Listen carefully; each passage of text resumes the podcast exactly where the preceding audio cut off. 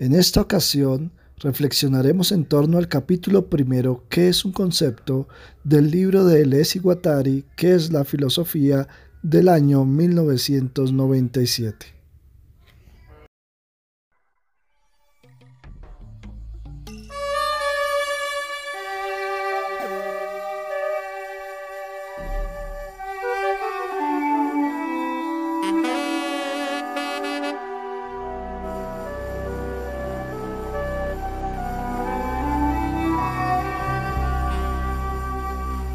¿Cómo viene la vaina de los CAIs, de la policía?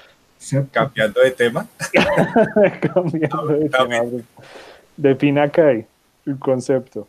Claro, por ejemplo ahí, por ejemplo ahí, Está, está ubicado territorialmente. Y, eh, y no solamente como territorio, sino bajo una institución que le da un sentido. A mí me daba risa, era como esta senadora decía que acá era como un movimiento eh, subversivo acá. Yes, yes. Ignorando, digamos, la, la, significación, o sea, el contexto semántico en el que está. Sí. Entonces es interesante porque ahí uno puede decir, ¿será que ese, esa definición, esa creación popular, yo no sé, eh, puede asumirse como un, como un concepto, como una definición? Lo mismo que CAI. CAI sí puede ser, pero es, mm. un, es, una, es un concepto institucional, jurídico, Claro, contra lo que se está, contra qué conceptos está, eh, había una mm, protesta, pues. Creo que el, autoritarismo, bueno, la policía, en tanto concepto que encarna, que deviene poder autoritario. Sí, sí, sí. sí.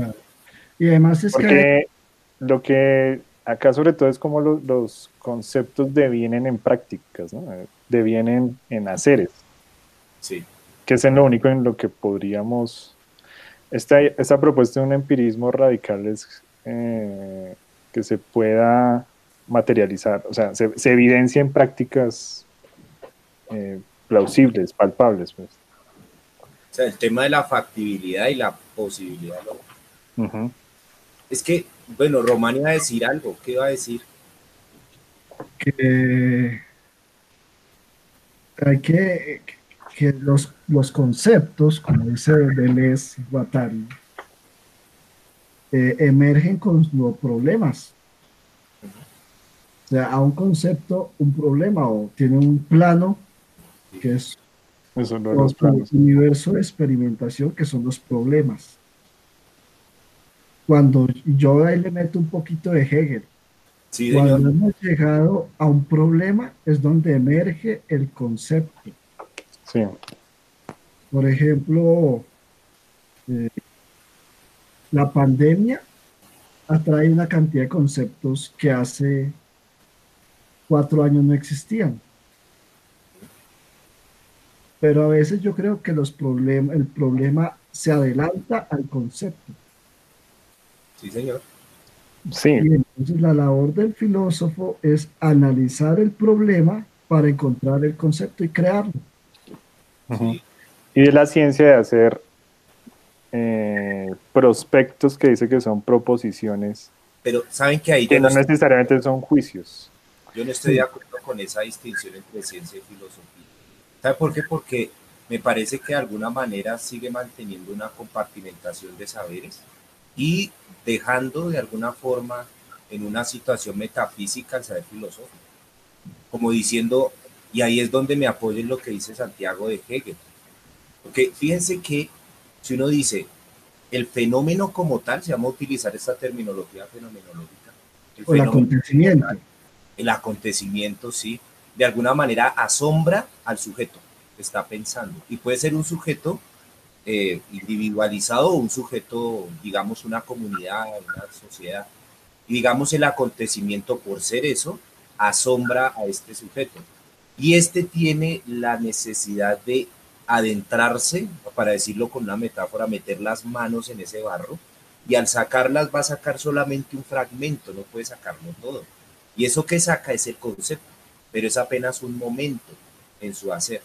Y creo que eh, yo no veo ninguna diferencia con la ciencia, a no ser que se conciba la ciencia como un saber eh, subsumido a lo filosófico. Como un saber que no se pregunta por los conceptos que utiliza. No sé, si se entiende así la ciencia, entonces sí valdría esa diferenciación. Pero en lo personal creo que creo Que hay una discusión en el texto de él es precisamente con la apropiación de la, del concepto por la ciencia. O sea, la ciencia se apropia del concepto y para crear proposiciones. Y lo convierte en variable y constante. Pero dice precisamente que el concepto aparece en proposiciones en la ciencia. O sea que la ciencia utiliza los conceptos en una proposición porque ella, son, ella no hace conceptos, hace proposiciones. Claro, y a eso, me refiero con la, a eso me refiero con la compartimentación. O sea, es como un juego jerárquico de saberes, que es muy acorde con el totalitarismo. ¿sí? Y creo que lo que está en la crítica aquí de, de Deleuze a, la filosofía en bloque. Es la misma que hace Nietzsche, como bien lo dijo Dieguito, eh, de decir, es que el pensamiento como dogma, el, el, pensamiento centrado en el concepto, que tiene una actitud, digamos, transhistórica, o para utilizar también el tema del espacio, entonces transespacial, eh, pondría como una idea eh, digámosla así, eh, no inmanente al suceder histórico, sino como una pretendida sustancia que no está en el mundo. A mí me parece que se mantendría de alguna manera esa dualidad. Entonces, me, me, me gusta esa idea de, de, decir, entonces, la ciencia de alguna manera toma, hola. Hi, everybody. How are you? Nice to meet you. Nice to meet you. Fine, thank you. Ay, sí, ay, nice to meet you. Y no les pone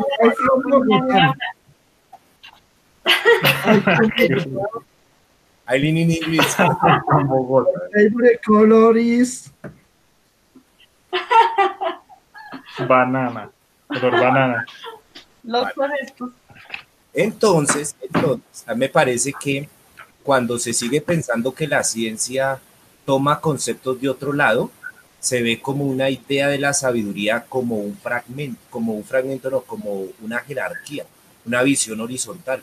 Y eso coincide perfectamente con autores como, como, como Sócrates, ¿sí? El Sócrates de Platón, diría yo, no un Sócrates sofista, que es el que, el que me parece que están pensando estos, estos filósofos, porque en el prefacio mismo, cuando habla de la amistad, lo plantea así como no ser poseedor de la verdad, sino en su búsqueda, una permanente búsqueda. Y creo que se ha caído también una ideologización de la ciencia al pensar que la ciencia lo dice todo, que es una panacea del, del, del conocimiento. No sé. Pero la ciencia moderna. Sí. Y esa crítica la también decía Hegel en la primera página de la, en la introducción de la terminología.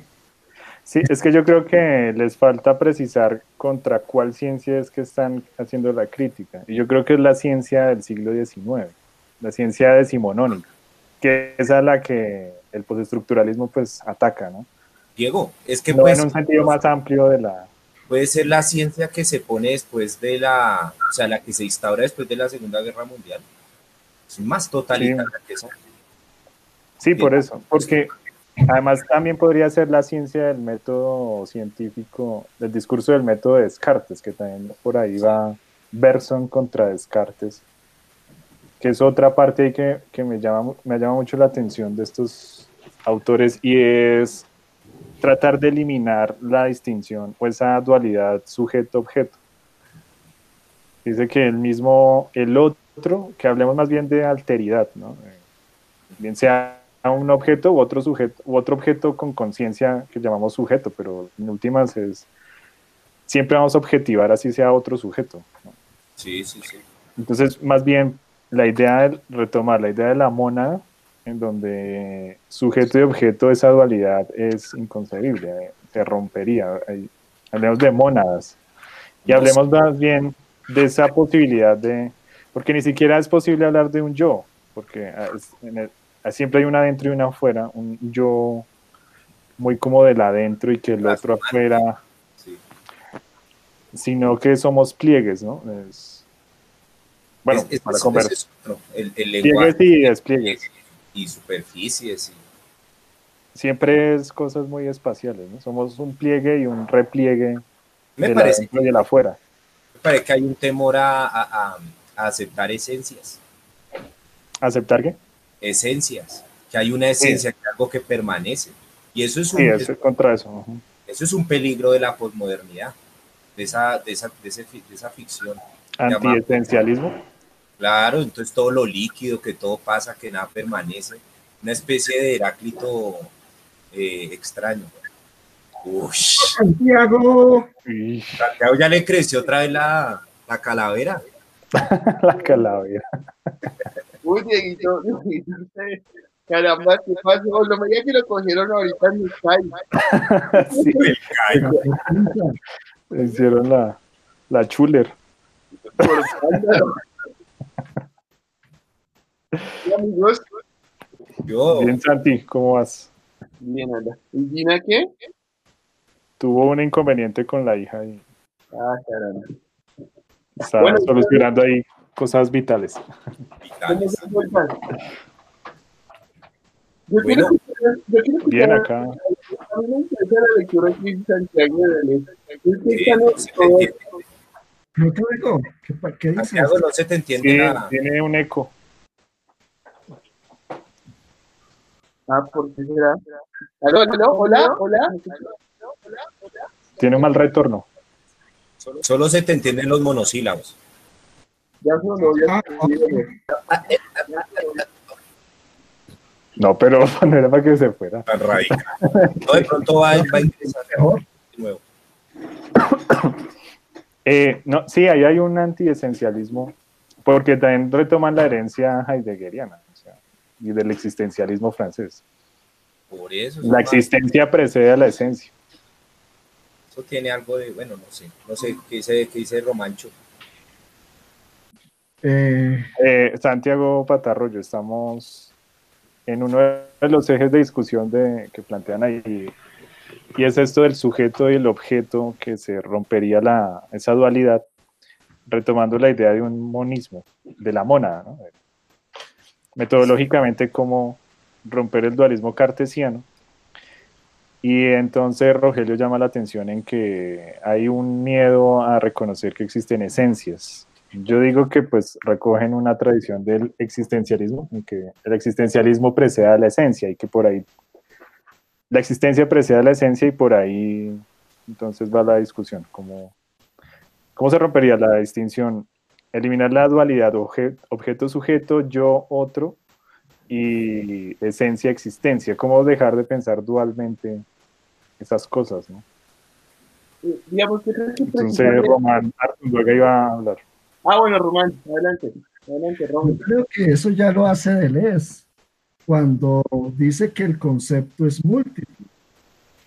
Eh, y dice, necesitamos el concepto a priori de, de- del otro, porque el concepto del otro eh, engendra o aglutina otros elementos, porque el concepto es múltiple, es absoluta, absoluto y fragmentado, está compuesto para precisamente romper esa dicotomía entre el sujeto y el objeto.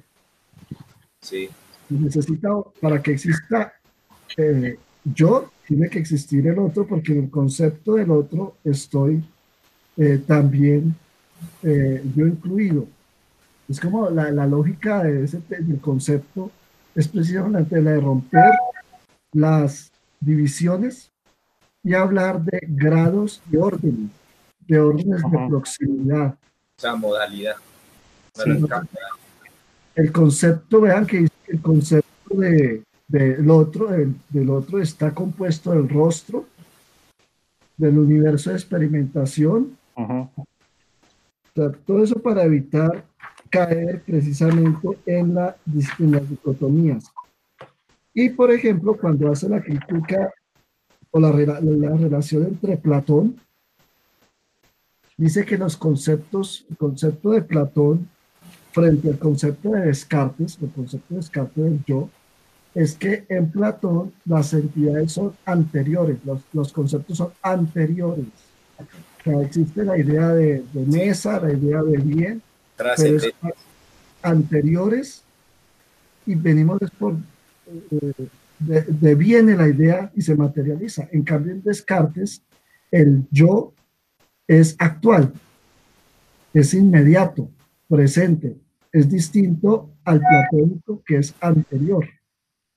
Yo creo que, que ese es el esfuerzo de la posmodernidad, es de reconocer que el concepto, y el más importante de los conceptos, que es el concepto de yo, admite otras determinaciones que están unidos no como una ficha, que no es como una ficha de un, eh, de un rompecabezas, porque un concepto empataría con otro, sino que habla de puentes, ¿no?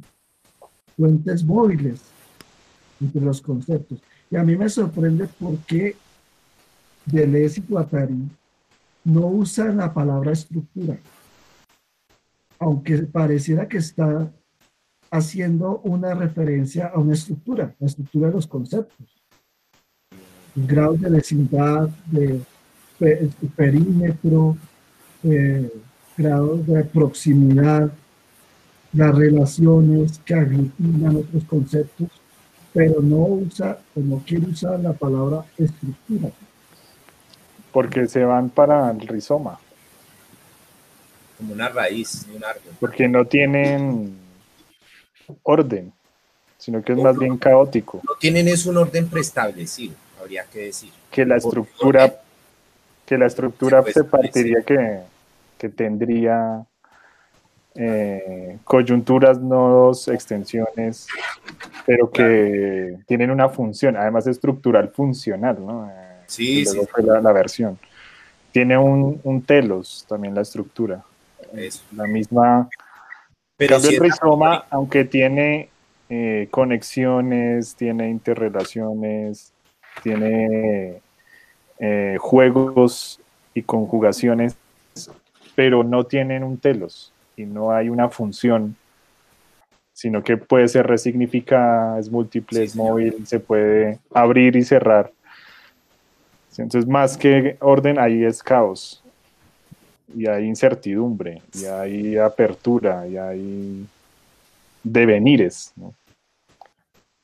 digamos, a mí lo que me parece interesante es lo que me está planteando alrededor de, de- del otro en términos de una forma de pensamiento, ¿sí?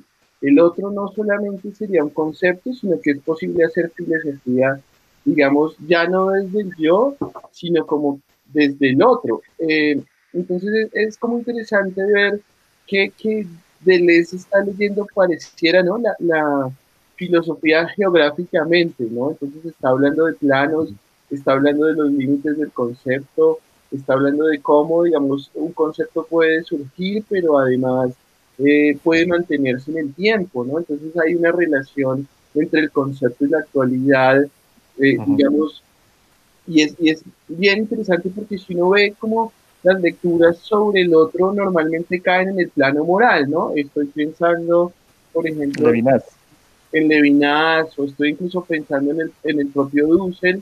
Y aquí la lectura del otro es, es muy interesante porque no va ligada a la representación, ¿sí? no va ligado como a un plano moral, sino que lo sugerente del texto de Deleuze es que va a plantear, digamos, que cuando usted se abre al otro, eh, el, el, registro que, que, que, digamos, implica esto no es un registro necesariamente moral, no es un registro, digamos, necesariamente en términos de conocimiento, sino que, um, digamos, es, es, como una suerte de, de, un efecto que implica eh, hacer filosofía desde, desde, el otro, ¿no? Digamos, esta postura implicaría cuestionar la imagen tradicional del pensar, y, el otro significaría como no, no abrirse a un, a, una idea, a un plano moral, el otro que me llama, el otro, su cara que, me, que su sufrimiento me, me interpela, sino, sino sería más bien como un territorio que implica repensar al, al otro, pero también repensarse a uno mismo. Entonces, eh, digamos, creo, creo que eso es, eso es una potencia bien interesante que yo encontré en el texto, ¿no? Eh, no sé ustedes qué piensen, amigos.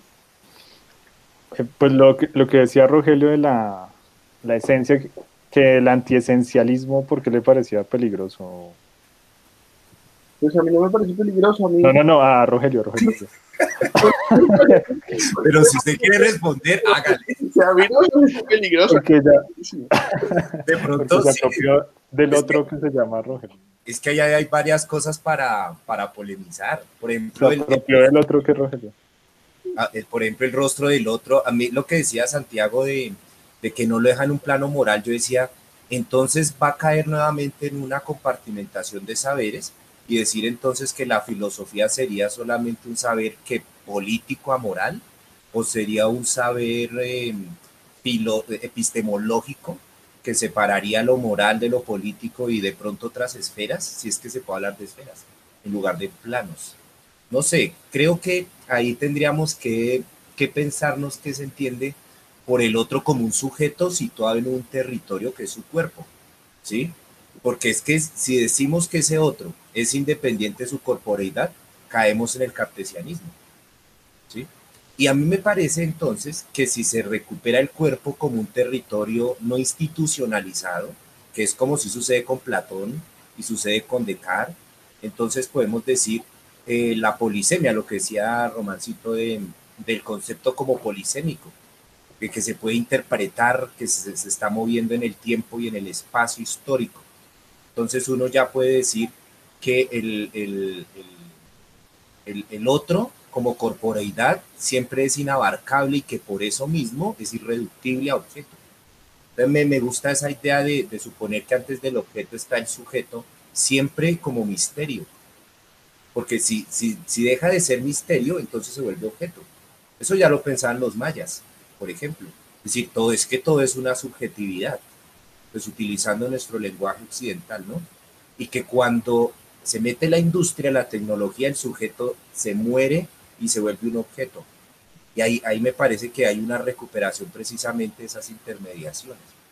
A, a mí me suena entonces que eh, ese, ese temor por, por dejarlo todo en la superficie, ¿sí? Y no, y no intentar posar una esencia, es que se tiene una idea de esencia que es la que tendríamos que discutir. Y ahí retomo lo que dice, lo que dice Diego, porque es, es supremamente interesante. Me dice, mire, es que la crítica que se le puede hacer al estructuralismo, si por estructuralismo entendemos la definición de un, de un diseño, ¿sí? es decir, que todo está hecho según un plano, según un- un- una mente anterior al tiempo y al espacio, lo cual es bastante teológico y teleológico.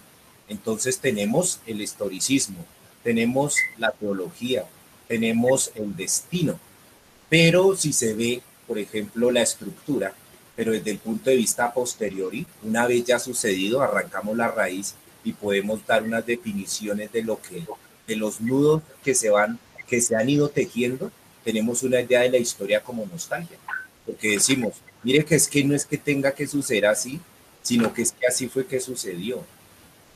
Y en ese sentido, podemos salvar una especie de estructura que se haría a posteriori en contra de una que sería a priori, que estaría de alguna manera violentando el sentido que se le puede dar a lo actual.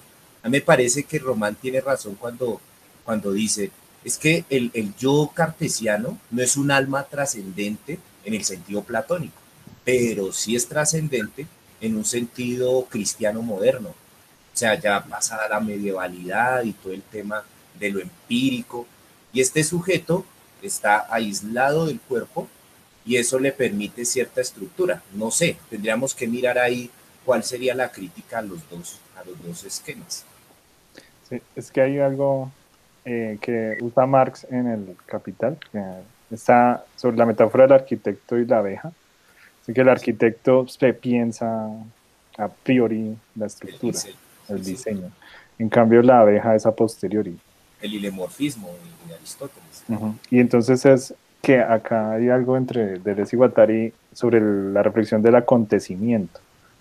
que es eso que acontece y está espacio-temporalmente que ocurre y se va dando, pero no está pre- preconcebido ni prefigurado, sino que, que va, va emergiendo también. Román iba a agarrar. yo creo que eh, cuando hablamos de la esencia, nos tenemos que remitir a la, al principio de identidad. No haya esencia si no existe el principio de identidad. El principio de identidad que fue trabajado por Platón. Las cosas son iguales a sí mismas. Eso ya no entabla ninguna relación con nada, pero sí es la base de la estructura. La base de la estructura son aquellos elementos que no violan el principio de identidad y que, en y que es otra mente la que los relaciona. Por y orgánico. Y ahí había un problema. Ahí habría un problema con la estructura. Por ejemplo, como decíamos al principio, un concepto solamente emerge dentro de un problema. Problema, eh, a veces el problema se adelanta al concepto, pero siempre está muy cerca. Y el problema del yo, al no ser un concepto absoluto, al no estar regido por el principio de identidad, nos remite al problema del mundo posible. Lo que está abordando Deleuze es la posibilidad del mundo posible que se manifiesta en la presencia perceptible, no esencial, la percepción, el plano de la percepción, donde vemos, sentimos, olemos, percibimos al otro. Yo creo que no es abstracto, no es, el concepto no es abstracto, el concepto es real y está en la percepción dentro del problema del mundo posible. Es posible decir, traiga la redundancia de que haya un mundo posible.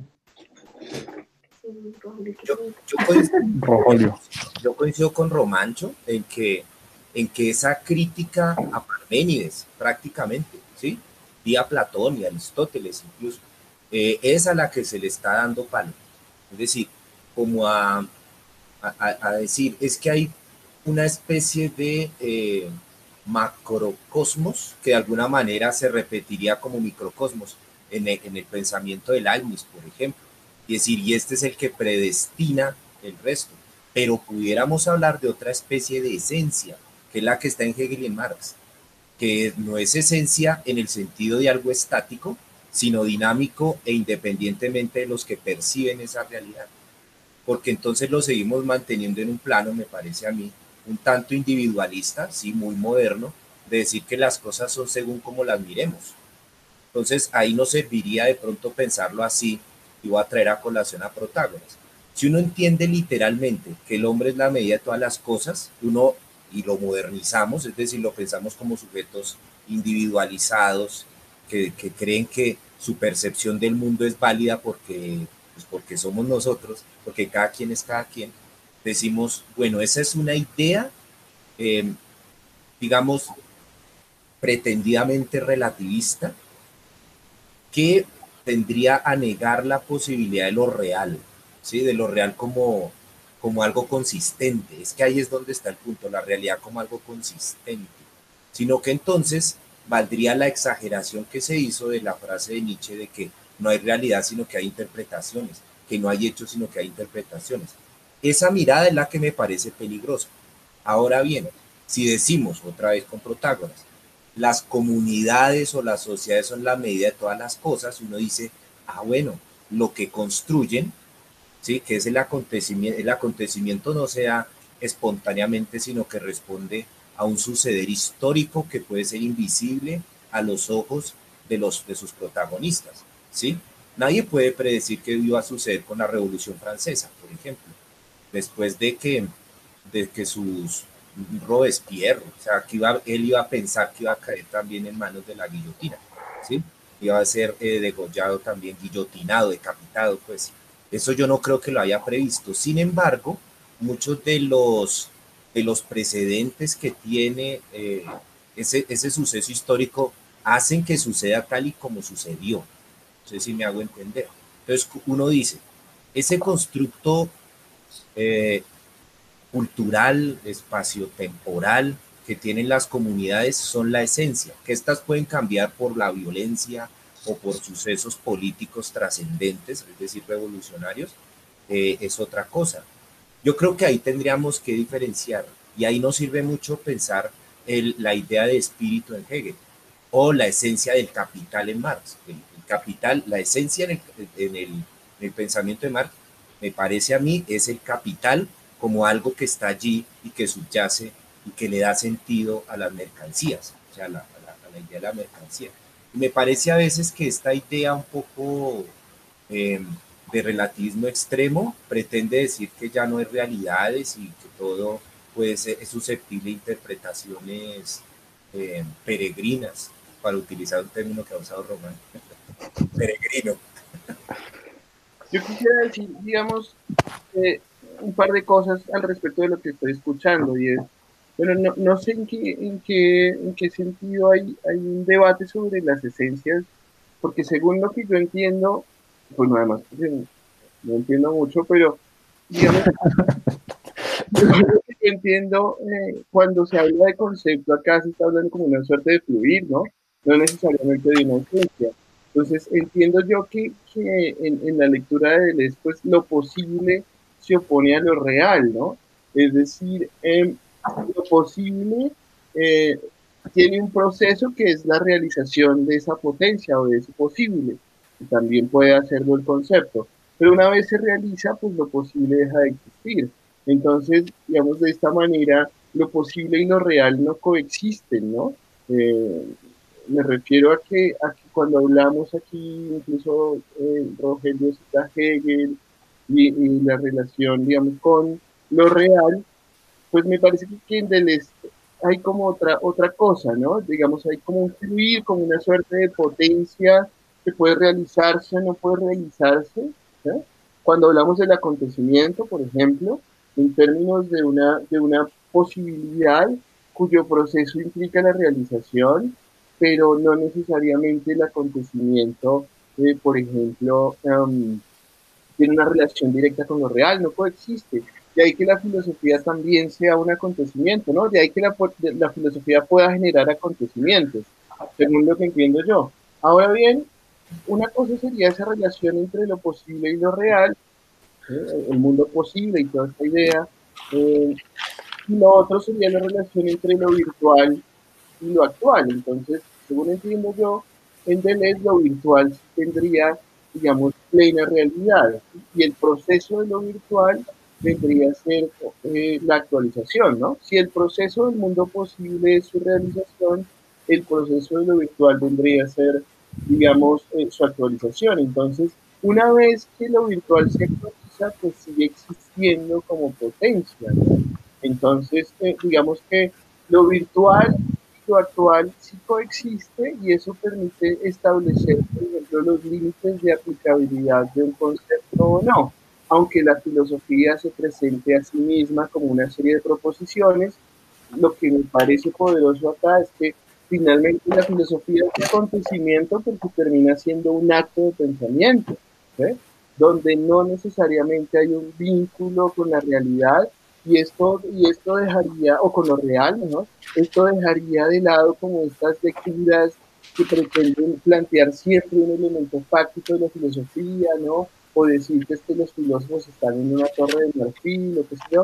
Entonces, entender la filosofía no como una serie de proposiciones, incluso históricas, sino como una posibilidad de crear acontecimientos, como un acto de pensamiento, me parece que, que, que, se aleja de ese debate incluso de las esencias o de las no esencias, porque finalmente la filosofía estaría, creo yo, primero pues en el ámbito de la virtualidad, pero también en el, en el espacio de, del mundo posible, ¿no? De la posibilidad de generar acontecimientos. No sé si estoy entendiendo bien, pero más o menos creo chévere, está chévere. que por ahí, por ahí puede ser. Sí, yo quiero volver en tres cosillas. Eh, lo que mencionaba Román del principio de identidad que creo que es justamente hacia lo que se están revelando de y, y Guattari, ¿no? Eh, esto que el concepto como buscar una representación exacta eh, de la realidad, ¿no? De esa realidad, además eliminando la potencia. Principio de identidad y lo que, mm, donde dice esto es, en donde se pone una delimitación, ¿no? Y frente a esto de tratar de rescatar la diferencia, ese otro que queda por fuera de toda definición, de toda conceptualización, que es hacia lo que también se revelaba Hegel. Y la, lógica dialéctica creo que va en contra de este principio de identidad de una lógica formal, en donde A es igual a A, las cosas son iguales a sí mismas, el principio de no contradicción y el tercero excluido. Eh, cuando se habla de una lógica de la diferencia, entendiendo allí también la lógica dialéctica que dice, no, el, el diferente o el no ser no es que niegue al ser, sino que se requiere ese no ser para que el ser se realice tiene que haber una interacción. Al haber la negación, hay una realización misma. El, el hegeliano es, es gracias a la diferencia, no gracias a la identidad. Y los principios de identidad lo que negarían. Entonces creo que en, eso concuerda la lógica dialéctica hegeliana, en eso concuerda Deleuze y Guattari. Y es eh, frente a ese principio de identidad lineal, en donde el no ser es, es contra Parménides y es tratar de rescatar a Heráclito y a Demócrito. Entonces, eh, por el lado de en contra del principio de identidad y frente a la... Eh, ¿Qué papel juega esto de la diferencia? El segundo punto, el tema del acto y la potencia, en donde eh, pensar la esencia como acto y más bien pensar las, las condiciones de potencia que tendría, que esos conceptos tienen que estar abiertos a esas posibilidades lo de los mundos posibles que dice eh, Santi Patarroyo. Es como tienen que dejar abiertas esas conexiones para que la potencia, y no se quede simple como acto, como realización, sino como acontecimiento posible, una nueva que puede ser una resignificación o puede ser una nueva Y ahí viene el tercer punto y es si seguimos pensando que el fenómeno encubre al númeno, que tal vez es creo lo que Rogelio está tratando de, rescatar, una nueva mm, apreciación de, esencia, no como aquello que está recubierto, como ese número eh, que, queda oculto, que creo que es un esfuerzo de Husserl al hacer la reducción eidética, es como ese último esfuerzo de decir, vamos a tratar de revelar eso que está oculto allá, sino más al sentido porque es una lógica dialéctica en donde el fenómeno no esconde, sino que revela esa esencia. El fenómeno mismo, y ahí por eso lo empírico, ¿no? Eh, no esencias ocultas, sino aquello que se, se revela en el fenómeno mismo. Entonces, creo que esos puntos pueden ahí irnos dando claridad. Rogelio, yo... Sí, fíjense, yo, yo, yo pensaba mientras decía, decías tú de, de, una posible relación entre Hegel y, y decía, pero es que entre esos dos hay un autor que es sumamente, digamos, contrario a Hegel, que es Nietzsche. Y, en ese sentido eh, tendríamos que revisar esa idea de potencia y acto, ¿sí? digamos, en el sentido no aristotélico del término. Es que de pronto de pronto puede entenderse como potencia y acto en el sentido teleológico. Digamos, uno dice, es que el, adulto, eh, el niño es un adulto en potencia. A mí me parece que acá, en lugar de, hablar de esa idea de esencia, que de alguna forma me parece que está en Hegel, ¿sí? que dentro de su dialéctica está eso, mm, me parece a mí que se trata más bien de una cuestión de voluntad de poder. O sea, la potencia la potencia como posibilidad de ser en un mundo eh, que no está predeterminado. Es, como si se leyera eh, esta, esta idea en términos de la teoría evolucionista, dice, se mire, es que un ser que aparece en el mundo no es que haya sido diseñado a priori para ser lo que es. Digamos que no está escrito en el Génesis que vaya a existir el dinosaurio o que vaya a existir la paloma de, de, aquí en la Plaza de Bolívar, sino que es el hecho, el acontecer de la paloma, por decirlo así, responde a una serie de sucesos que no están predeterminados. Bueno, no quiero ser reiterativo en eso, pero me parece que esta lógica de la que se habla acá es una lógica que no tiene un hilo conductual. Por eso me parece a mí que hay una crítica al historicismo, como decir, estamos en el mejor de los mundos posibles, todo responde a una, a una especie de organización cósmica, y ahí estamos redundando si entendemos, entendemos por cosmos un orden, habría mejor que hablar de caosmos. Y, y en ese sentido, cabe hablar de, de, de, afirmación de la vida, ¿sí? de posibilidad de ser en el mundo, que más bien relaciona esto es como con el arte, con la creación, más que como una develación. Ese sería un primer punto. Ahora, la esencia, que ahí es donde de pronto tendríamos que, que, enfatizar un poco más, porque coincido con, con, con Santiago Patarroyo en que de pronto la discusión no está en las esencias, precisamente porque eso se nos escapa. Habría que hablar más bien de lo fenoménico, de lo fenoménico, o sea, de lo que aparece. Y sin embargo, lo que aparece, retomando lo que dice Diego, lo que aparece no, no, no solamente encubre una pretendida esencia, sino que la esencia está en el fenómeno mismo. Y eso, eso, eso tendríamos que, que mirarlo. Es, estamos tratando de romper con un mundo trascendental, con un mundo trascendente, determinando, pues haciendo la distinción entre trascendente y trascendental. Trascendente en el sentido en que puede haber una sustancia independientemente de lo que acaece, lo sería, y trascendental es que estaría determinado por un sujeto, ¿sí? Esa, esa idea trascendental tiene sus inicios con Descartes, y que ya Kant lo, lo, de alguna manera lo determina más claramente con esa terminología. Me parece que están tratando estos, estos filósofos de decir, mire, solamente podemos fiarnos de lo que aparece y juzgarlo a partir de lo que aparece, ¿sí? Y eh, sin embargo, yo creo que la esencia habría que buscarla en el fenómeno mismo, o sea, buscar lo que permanece en la inmanencia.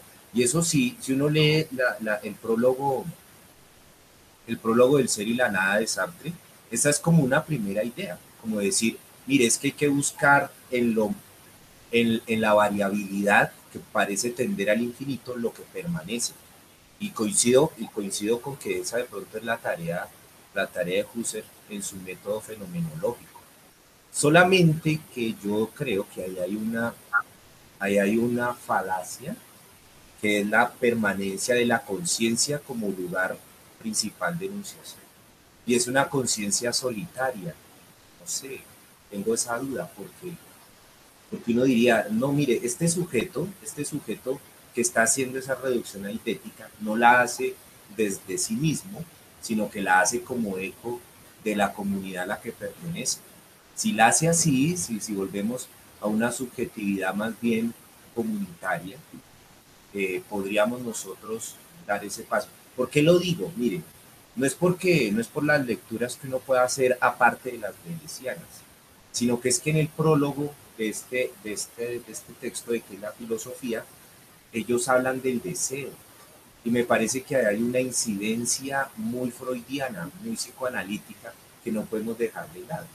Y esa idea del deseo es una idea basada en el, en el ello. O sea, es, es, es algo que trasciende eso que nosotros llamamos subjetividad, que más bien estaría como subyacente al cuerpo, pero es un cuerpo ya determinado territorialmente por otros sujetos. No sé, y en ese sentido, entonces, ese deseo atraviesa incluso al que pretende hacer filosofía. Dice, no sé, parafraseando a Nietzsche, sería algo así como, ¿quién sabe para qué esa gran razón que es el cuerpo necesita esa pequeña razón? No se sabe para qué es. Y entonces, la amistad por el saber no parece algo puro, algo eh, instintivo que decimos queremos conocer porque la realidad nos, nos abruma, sino que parece que escondiese otra cosa. A mí me parece que hay que prestarle atención a esa idea psicoanalítica del amor, la amistad hacia el saber que está allí al principio. Pero más que freudiana es lacaniana, ¿no? Ah, bueno, pero ¿qué tanto se distancia la de Freud, digamos, en lo que tiene que ver con, con, la, con, el, con el plano de lo, del, se me olvidaron los términos del, del, del, de la realidad, la realidad es construida. En eso coinciden ellos dos. Los espejos. Sí, y, están, están construidas. El, orden simbólico, ese es uno. Y ese, ese orden, hay un orden simbólico y el otro, ¿cuál es? Lacan. Bueno, el caso es que ellos son, esos, esos órdenes no son reales en el sentido positivista del término, sino que son constituidos a partir de, de, de instancias psicológicas. Sí, claro. lo real, lo imaginario y lo simbólico. Yo pienso que, de pronto lo que hace él es, es precisamente lo que nos invita a salirnos de las filosofías de la conciencia y dar el paso a la filosofía del acontecimiento. Y se dan precisamente por el concepto. ¿Por qué? Porque si partimos del principio de identidad, eh, llegamos a juzgar las otras visiones sobre la realidad como relativas. Y al decir que tenemos que huir del relativismo, que no podemos caer en el relativismo, lo que estamos haciendo es justificando el principio de identidad. ¿sí? la filosofía del acontecimiento, como yo la medio entiendo, dice que la realidad no se presenta neutral, sino que está mediada por el concepto, por la percepción.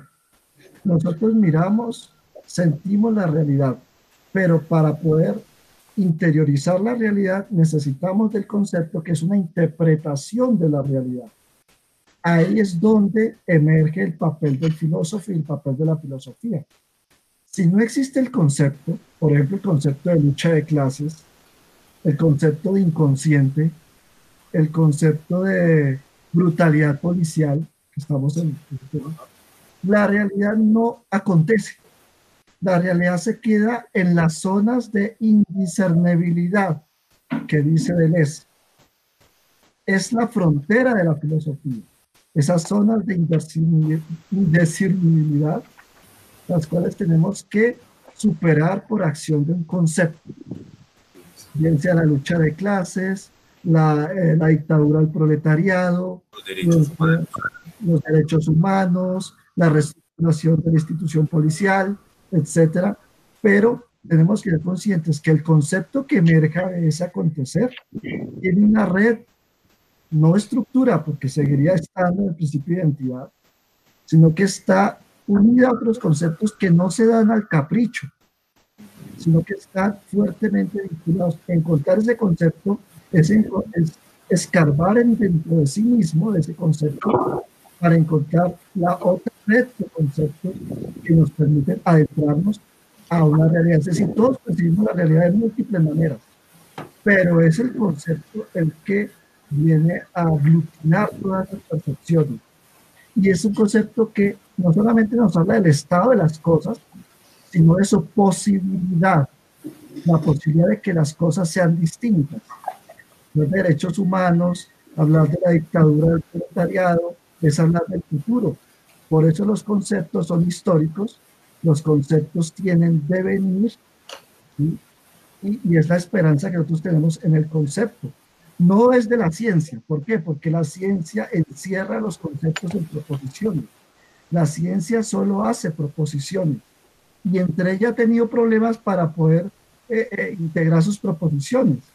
Le corresponde a la ciencia, perdón, a la filosofía, crear los conceptos para precisamente no caer en lo que dice Rogelio, en una anarquía, en un relativismo, sino en una comprensión de la realidad. Sí, yo creo que el gran problema es cuando dicen que se puede caer en el simulacro, cuando se toma el simulacro por el concepto y creer entonces quedarse con la simple manifestación simulada de lo que se cree que existe o de lo que son los conceptos y no la puesta en marcha del concepto mismo, sino como ciertos espejismos, más bien, y que ahí es donde se puede caer, o sea, el uso político de esos espejismos, de esos simulacros, ¿sí? porque, digamos, volviendo a lo de los derechos humanos, entonces, como dicen, no, sí garantizamos los derechos humanos, el embajador de Colombia ante la ONU, entonces van y hacen una simulación y entonces tratan de mostrar, eh, no, es que en los últimos años ha habido menos muertos que en los últimos ocho años, bueno, un error ahí, además de cálculo, que decía en, los últimos dos años ha habido menos muertos que en los últimos ocho años. Bueno, pues sí, ¿no? Entonces se crea una simulación, ¿no? Hay un simulacro del concepto de que se garantizan los derechos humanos cuando el acontecimiento pues, se da de otra manera. Pero es justamente en la conjugación de las proposiciones en donde se da este alejamiento de lo que hay, que es también como el significante empieza a tener una forma autoritaria, una utilización autoritaria del significante por el mismo signo. ¿no? Cuando creemos que, que hay una, digamos, pureza entre el signo y el significante por el principio de identidad, creeríamos que el significante revela en sí mismo eh, el símbolo, pues, y el mismo signo. Pero ahí es donde se da ese uso autoritario y político, políticamente autoritario de, de lo que hay allí, porque se crean simulaciones. Entonces, hacia lo que dice Román, pues. Santi Patarroyo.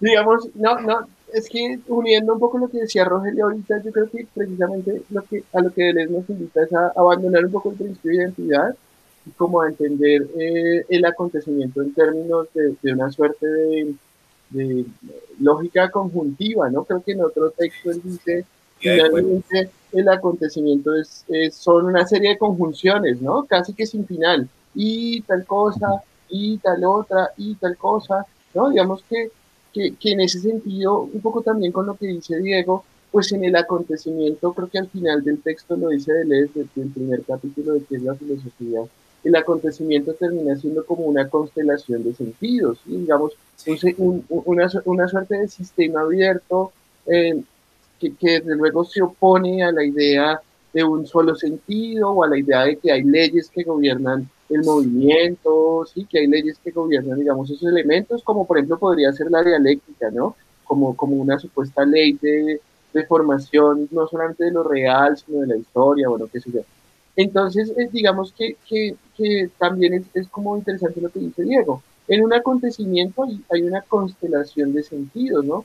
Y yo creo que esto que está viviendo Colombia, por ejemplo, alrededor de, de la discusión sobre la legitimidad institucional de la, de la policía y todo esto, lo que ha sucedido en los últimos días es, es finalmente una, un acontecimiento. Es decir, lo que uno puede ver ahí es como una constelación, como una suerte en el sentido nichiano, ¿no? Una, una serie de lucha de fuerzas por cómo definimos lo que está sucediendo. Si lo estamos definiendo como vandalismo, si lo estamos definiendo eh, como protesta, ¿no?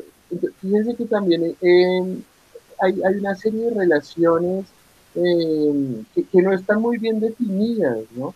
Entonces, creo que precisamente a eso, a eso, a eso invita algún modo, en algún modo la filosofía de Deleuze, ¿no? Entender un poco que, que todo acontecimiento tiene una multiplicidad de sentidos, ¿sí? Y de esta manera, pues estamos yendo en contra de una lectura cristiana, de una lectura dialéctica de la historia, ¿no? Que plantea una supuesta teleología, encamina todos los hechos hacia un determinado fin, sino que el acontecimiento pues implica pensar las relaciones ya no en términos de causalidad ni, ni de necesidad, sino digamos en términos de, de, lo contingente, ¿no? En términos, en un sentido nichano, como de, como de, de fuerzas.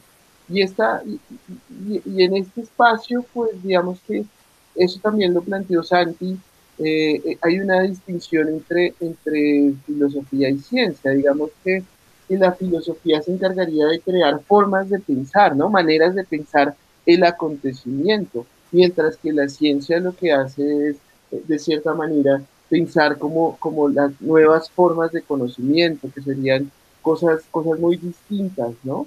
Eh, digamos, una cosa sería una forma de pensar y otra cosa muy distinta sería una forma de de, de, conocer. Entonces también creo que podríamos tocar el tema de la, de la división que, que, se hace ahí entre que una cosa es la filosofía y que otra cosa es, digamos, eh, la ciencia. Y el arte. Que la filosofía, perdón, perdón, ya me callo, que la filosofía no, necesariamente, necesariamente con un estado de cosas, sino que es la ciencia la que de, de, de cierta manera establece o determina un estado de cosas. ¿sí? Que, la filosofía del acontecimiento no se va hacia el estado de cosas, entiendo yo, sino que va es hacia crear eh, conceptos que permitan funcionar como una suerte de grilla, como una suerte de, no sé cómo decirlo, de... Eh, rejilla. Sí, de rejilla, para poder pensar, para poder pensar eh, el acontecimiento, ¿no? No sé cómo lo ven ustedes o si yo estoy diciendo puras burradas. Nadie te estaba callando, Santi. No, no, para nada. Eh, yo, quiero retomar, una idea de Román, que está ahí que me parece fundacional. Y es que cuando, cuando él dice que se está criticando el logocentrismo, realmente es el logocentrismo basado en el principio de identidad. Eh, me parece que hay una postura política eh, en la filosofía de Lesiana, porque está diciendo, mire, realmente estamos atacando el fascismo en su base, porque la persona que crea, y eso lo dijo después Diego, la persona que crea que la realidad es tal como la vemos, la persona que cree que ya todo está dicho, que hay un destino, que la palabra coincide con el hecho, ahí ya hay una especie de solidificación de lo real que es absolutamente totalitaria. ¿sí? Por ejemplo, me venía a la mente el que cree que, por ejemplo, la, eh, el género coincide con el sexo. Ahí hay una fijación, ¿sí? o, que la identidad del macho es la identidad absoluta y que, por ejemplo, entonces las inclinaciones sexuales de un varón pues están fuera de, lo normal si no es con una mujer. Ahí me parece que hay un pensamiento fascista y eso es lo que está criticando eh, Deleuze, Guattari, Nietzsche incluso, cuando están diciendo, mire, no, es que la palabra no coincide con la cosa jamás. Es solamente una aproximación y generalmente es un acto de violencia cuando la palabra que nombra, ¿quién le dijo a usted? Eso está en, la verdad y mentira en sentido extramoral. ¿Quién le dijo a usted que el árbol, decir árbol es femenino o es masculino? Eso es una intencionalidad que se le, que le pone el que está nombrando el mundo. El que está nombrando el mundo está cometiendo un acto violento contra ella. Se me parece que si definimos así la violencia, como desde el nombrar, y eso está en el Génesis también, cuando Dios le da Adán y Eva, sobre todo Adán, la posibilidad de nombrar a los animales de arriba y de abajo, los que se arrastran y los que vuelan. Eso es una, o sea, la palabra como forma de poder. Entonces, la manera de establecerlo, eh, de establecer una crítica, es precisamente romper con lo que Santiago Patarroyo también menciona, es decir, contra el, totalitarismo de la causa y el efecto, y de ahí ya está criticando la ciencia empírica, ¿sí? los postulados de la ciencia empírica moderna, muy aunada al poder, ¿sí? se basa en ese principio, en ese criterio de que todo tiene una necesidad lógica, de que todo está dado eh, de acuerdo a la causa y el efecto. Yo pensaba en un concepto que recoge incluso Foucault, y, y, acá Edgar Garavito que se llama el de parresía, el de decir verdad. Y es justamente esa lógica que se da en el borde del discurso, con la ironía, con el chiste, con la ruptura del poder. Jesús, un Jesús bien leído, es decir, no un Jesús leído a la, a la altura de, de, del poder canónico, sino, sino un Jesús que está en contra del imperio romano, que le dice que es la verdad, ese está mordiendo el discurso y que contrario a Diógenes, que Diógenes no asusta a nadie, realmente solamente hace un escándalo, pero es que este Jesús está moviendo un montón de gente. Entonces ahí hay una lógica del sentido que es absolutamente revolucionaria. si, uno lo ve así, uno dice, claro, está en contra de lo que se dice que es la verdad. Y uno, con, uno, uno como sujeto, como pelea contra lo que se ha establecido como verdad. Digamos, eh, Diego mencionaba una cosa, cuando los datos allá que mencionabas tú en un contexto internacional, yo decía, pero es que una cosa es cometer un error y otra cosa es mentir. Y esta gente fue allá a mentir, a decir, nosotros no violamos los derechos humanos. Cuando es un hecho, o sea, hecho como interpretación, pero es una interpretación válida, de que si hay una violación sistemática a los derechos humanos. Decimos, ¿cuáles son los derechos humanos? No, yo entiendo por derecho humano el de la, de la propiedad. Y dice, ah, bueno, ese sí puede ser un error conceptual. Pero cuando uno dice derechos humanos, es que no se le torture. Sí. Y sin embargo se le torture y se oculta eso. Ahí hay lo que en filosofía se llamaría mala fe. hay, hay, una, hay una disonancia cognitiva, si queremos poner un nombre eh, pomposo, ¿sí? Pero es mentira, o sea, e, es el acto de mentir porque no se está mintiendo colectivamente. Si estuviéramos mintiendo colectivamente, eso sería verdad. Pero digamos, todo el mundo está diciendo que hay sistemáticamente una, una, una serie de hechos, por ejemplo, el cuerpo policial tiene una doctrina, ¿sí? Y actúa en consecuencia con, e, con esa doctrina. Pero al mismo tiempo hay una, hay una, ¿cómo se diría? Una contradicción y lo que, lo que pasa acá es, es, sí mismo. Es decir, saben que los están filmando, saben que los están poniendo en redes sociales y sin embargo actúan como si nada porque hay impunidad.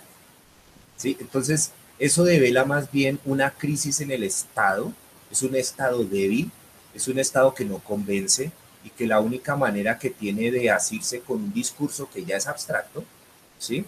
Eh, el, imaginarse como un Estado-nación en un territorio que no les corresponde, eso es justamente un concepto abstracto. Es algo parecido a lo que hacemos nosotros en filosofía cuando traemos autores y no los ponemos en contacto con la realidad social. Algo similar, el concepto sigue patinando allí como una entelequia y nada que ver con el, con, con el suceso. Este filósofo Deleuze y Guattari me parece que permiten eso justamente si lo vemos como la manera de poder morder el discurso del, totalitarismo actualizándolo y decimos, mire, ahora se presenta así un modelo totalitario en decadencia y nada, estamos mordiendo el discurso y no se sabe cómo, qué va a pasar, cuál va a ser. O sea, tenemos el principio de incertidumbre allí. Ese es un aspecto. El otro es el de la ciencia. Eh, yo creo que seguimos pensando y creo que esa es una idea que permanece ahí en estos autores, es que la ciencia no puede ser equiparada a la filosofía. De todas maneras, a mí me parece que si se rompe esta lógica totalitaria, esta lógica que va en contra de la verdad como monolítica, ¿sí? Eh, tendría que desarrollarse también una ciencia diferente. Yo no sé si un Paul Feyerabend estaría de acuerdo en, la, en, la idea de que la ciencia más bien se hace por arte, se estaría de acuerdo con esta postura de Lesiana, ahí sí no sé, pero me parece que, encajaría perfectamente al decir, mire, el desarrollo de la ciencia no se da de manera, eh, digamos, atenta a lo que es la realidad y a la búsqueda de lo que es en sí la realidad. Para utilizar términos filosóficos, no va detrás del en sí, sino que responde a, a intenciones personales incluso no intencionales, ¿sí? Eh, del poder. Ahí tienen ustedes el desarrollo de la bomba atómica, y uno dice científicamente eso demuestra un, interés en el laboratorio y, en fin, un montón de cosas, pero que responde a intereses belicistas. ¿Por qué no hay un desarrollo, digamos, más efectivo contra el cáncer? No sé, porque hay intereses políticos que determinan que se hacer y en las ciencias humanas es lo mismo. Bueno, no sé. Yo pienso que eh, la filosofía, porque el texto que estamos reseñando de él habla de la filosofía, tiene que asumir las tareas del presente, pero tiene que asumirlas desde la filosofía. Yo creo que lo que hace Deleuze es plantear, digámoslo así, el estatuto epistemológico de la filosofía. Y estoy de acuerdo que en este momento, en nuestra realidad histórica y social, la filosofía, como dice el profesor Rogelio, es política. Pero a veces los filósofos, cuando incursionamos en el mundo de la, de la política, lo que hacemos es trabajar los conceptos y las teorías de la política. Es decir, nos volvemos politólogos sin determinar cuál es nuestra incidencia o nuestra labor como filósofos desde la filosofía. Y ahí no la da es la creación de conceptos. y eso, por ejemplo, me llama mucho la atención los alemanes, la filosofía alemana, que tienen una capacidad de traer conceptos eh, del pasado y reactualizarlos. Y nos dejan pensando los conceptos. Entonces, eh, Husserl coge a Brentano, vuelve hasta Descartes, lo, lo reestructura la idea de la conciencia, pero después se aburren de eso y se vuelven por otro concepto o van y crean un concepto nuevo. ¿sí?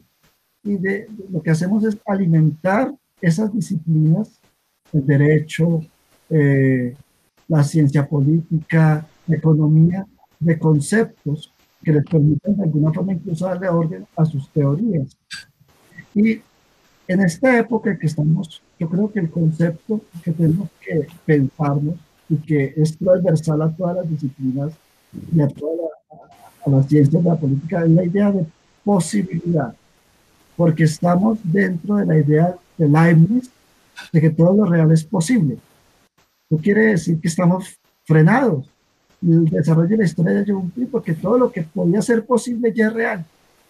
Y todo lo que es real ya es posible pero no, la idea que nos dice él es la idea del mundo posible, en su trasfondo filosófica, en su más profunda raíz, es la posibilidad, perdóname la redundancia, la posibilidad de, la, de lo posible. ¿Es posible lo posible? ¿O todo es un, eterno volver sobre lo, mismo? Vean lo que hacen los tecnócratas. Los tecnócratas no le hablan al pueblo, los tecnócratas no le hablan a la nación. Los tecnócratas conversan con las estadísticas. Lo que hacen es lanzar hipótesis, hacer reformas para hacer que suban o bajen ciertas estadísticas. Las campañas de prensa para favorecer la imagen de ciertos políticos. Esto es de la tecnocracia. La tecnocracia no habla con el futuro. La tecnocracia lo que habla es ni con la posibilidad, posibilidad sino con una manera de orientar la comprensión de lo real como lo, dado, lo, entregado, lo que ya no tiene vuelta atrás. Entonces, ¿qué nos van a decir ahora? Que hay que hacer algunas reformas, pero son variaciones sobre el mismo tema. Son variaciones sobre el tema porque la posibilidad de otra cosa, del otro, ya que lo que dice él es del otro también es la posibilidad de otro mundo. Porque esta realidad no es más que la interpretación que le hemos dado del otro. Y que queremos que esa interpretación del otro se mantenga monolítica durante, para siempre. Pero cuando cambiemos nuestra concepción, concepto del otro, tendremos que cambiar inevitablemente la idea del mundo la idea de la realidad y ahí podremos dar el paso al mundo posible. Sí, yo tenía, pues en esta idea de establecer como los puentes de conexión entre la lógica dialéctica y la, este del principio de la diferencia, pues que ambos se plantean como en contra del principio de identidad. Eh, pero a propósito de lo que decía Santiago Patarroyo, eh, frente a la lógica dialéctica, si efectivamente habría una sola posibilidad necesaria de desenvolvimiento de esa lógica dialéctica, o podríamos pensarnos una lógica dialéctica también multi, multidefiniciones, más abierta, el sentido de cómo lo plantea también Deleuze y Guattari. ¿sí? Eh, entonces, por ahí también sí, sí puede existir esta otra conexión, estas otras conexiones de, de las múltiples posibilidades de los mundos posibles. Sí, fíjense, a mí me parece, a mí me parece que la, la propuesta de, de Levinas es, es, una lógica no dialéctica, sino que la llama analéctica. Y esa es la que retoma precisamente Duce para hablar de lo otro.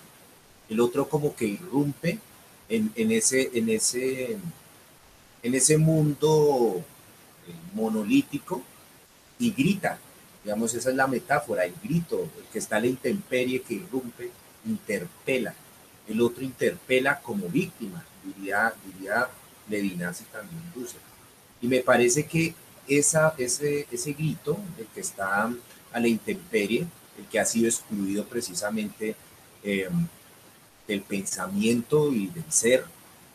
Pienso, por ejemplo, en las, en las personas racializadas, en las mujeres que han sido excluidas, en los pobres, ¿sí? los asalariados, que nosotros estamos, digamos, en un régimen de subordinación. Todos ellos de alguna manera interpelamos a un sistema que mentalmente se cree eh, esférico. Nos sirve la, si, volvemos a las metáforas geométricas, se siente redondito y completico en sí mismo, la analéctica irrumpe allí y precisamente le hace ver que la totalidad, la totalidad no define lo real, sino que habría que dar un salto. Y eso es lo que Dussel llama metafísica, eh, en ese sentido, en que puede haber una otredad, ya no de la diferencia. ¿Llama qué, Rogelio, perdón? ¿Metadisciplina?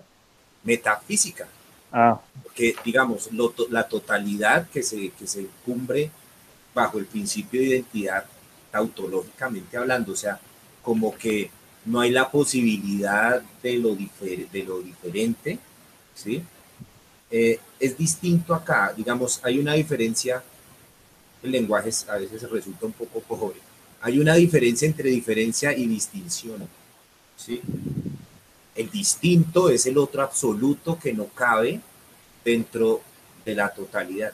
Y para aterrizarlo en lo que estamos conversando, uno puede decir que las personas racializadas, las mujeres, eh, los asalariados, a veces en el imaginario de la gente no aparece como sujeto, sino como subsujeto. O sea, algo que está inferiorizado o aparece como una cosa, como una mediación para un fin.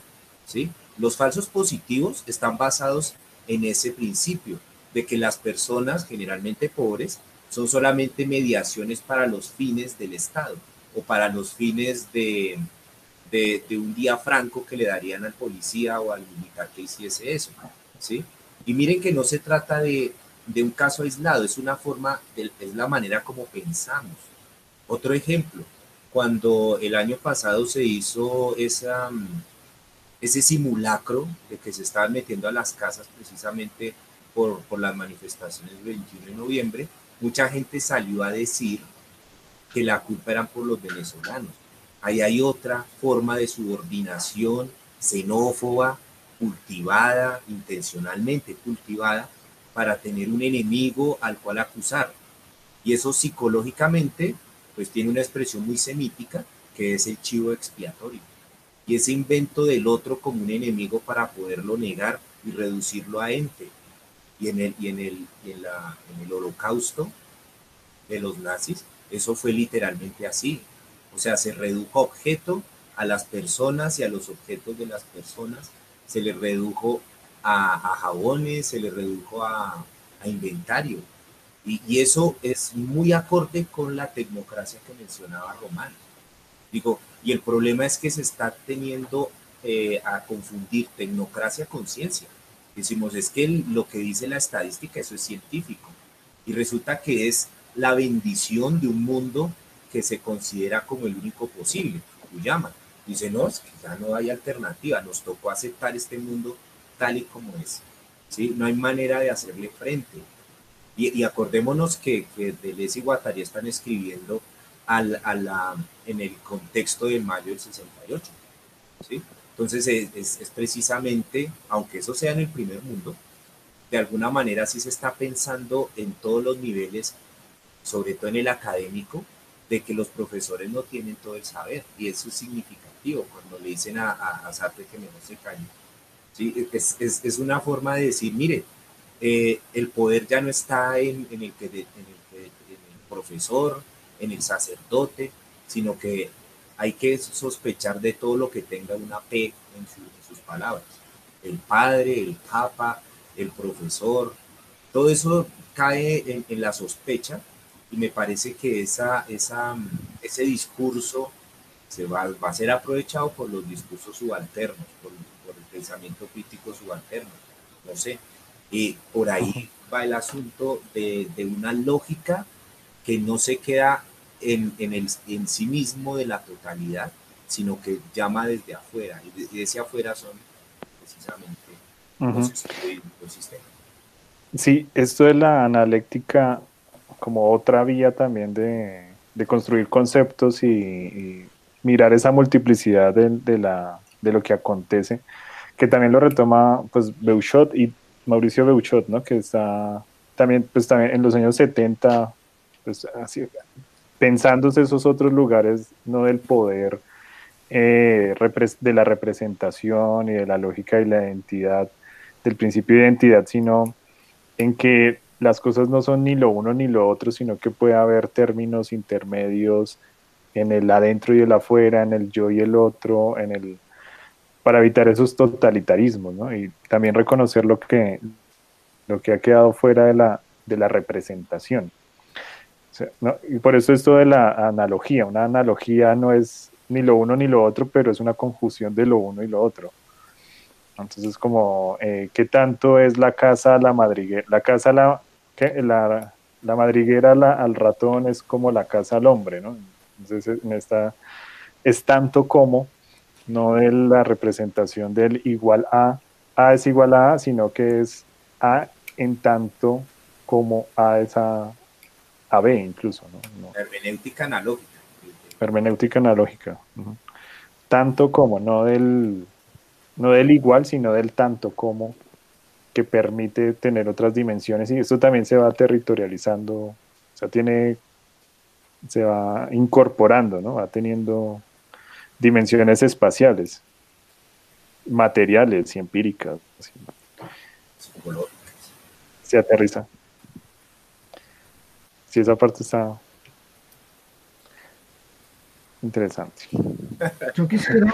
Si, pudiésemos mirar la... O sea, cómo opera el rizoma. Bueno, tal vez cuando nos acerquemos más a lo del rizoma, podríamos mirar no tanto como una lógica del rizoma, sino el movimiento del rizoma para como la vía del rizoma, así como está la, la vía dialéctica, la vía analéctica, pero no sé cómo podríamos en esos términos nombrar a Deleuze y Guattari, que además Rogelio al comienzo decía que porque a Guattari siempre se deja por fuera o de segundas de Guattari y Deleuze.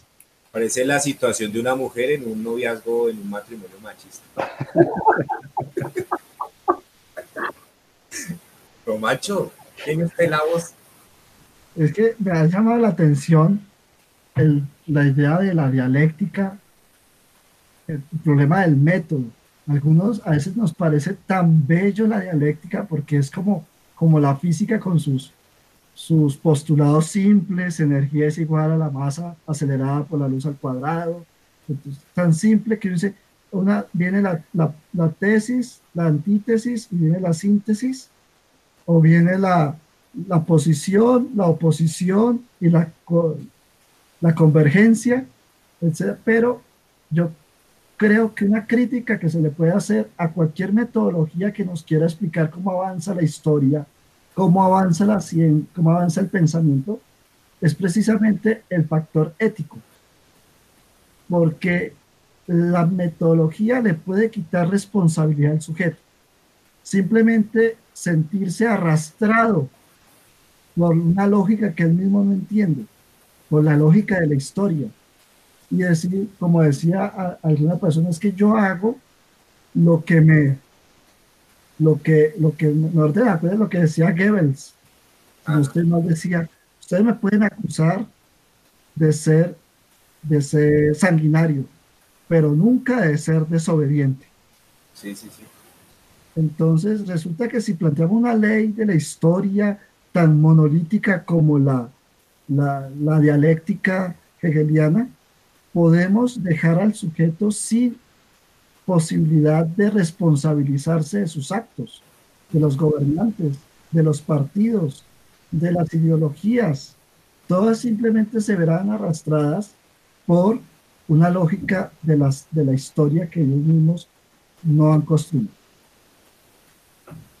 Sí, me gusta esa, idea que dice, que dice Román, porque digamos, la, crítica a la dialéctica hegeliana, o sea, donde veo que tiene piso es precisamente en el espíritu, digamos, en la idea de que la razón va galopando solita, independientemente de las personas. Me parece que Marx hace precisamente allí la crítica cuando dice, no, es que se necesita es una ética del sujeto y recordando, digamos, el imperativo categórico de Marx, que es diferente al de, al de, al de Kant. Es que, es que consiste en eso, en esto.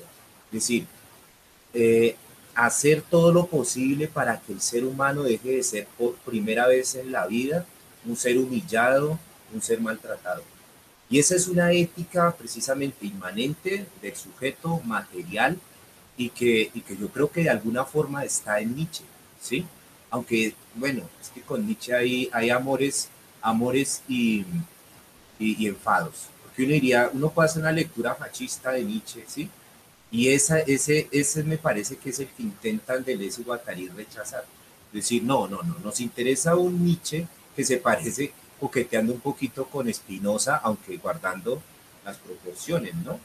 Y es justamente esa idea de la corporeidad, que coincido plenamente con, con Román, y es que es el sujeto, el sujeto en su corporeidad, el que permite dar el criterio para cualquier método, para decir, mire, si simplemente el ser humano es un ser humillado, aplastado y demás, eh, pues ese método, esa ética no sirve.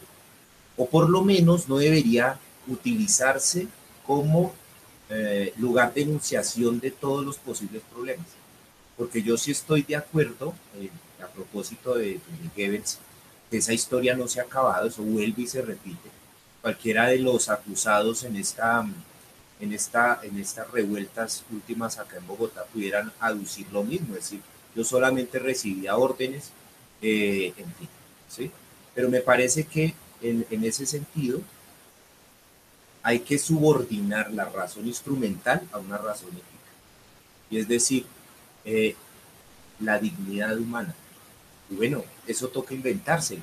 Creo que los derechos del hombre en la Francia, en la Francia del siglo XVIII, pero también los derechos del hombre recuperados por los haitianos, esas dos cosas que son creaciones como conceptos, pudieran, pudieran asumirse ahora desde la dignidad precisamente y decir, miren que hay que subordinar los métodos siempre para cuando se necesite pensarse estos problemas desde el trasfondo ético. Y claro, los ejemplos que pone Román de, de, la, de la tesis, la antítesis, la síntesis, que además es una caricatura.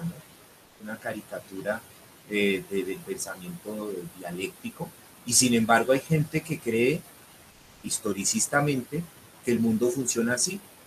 Entonces hay, hay marxistas eh, ortodoxos, digámoslo así, que tienen una lectura un poco eh, positivista del tema y entonces cree que necesariamente va a venir un mundo en el que se va a abolir el Estado y en que todo, en que todo va a ser eh, como las bienaventuranzas del Evangelio ¿sí? Los que ríen ahora, los que lloran ahora van a reír en esa época.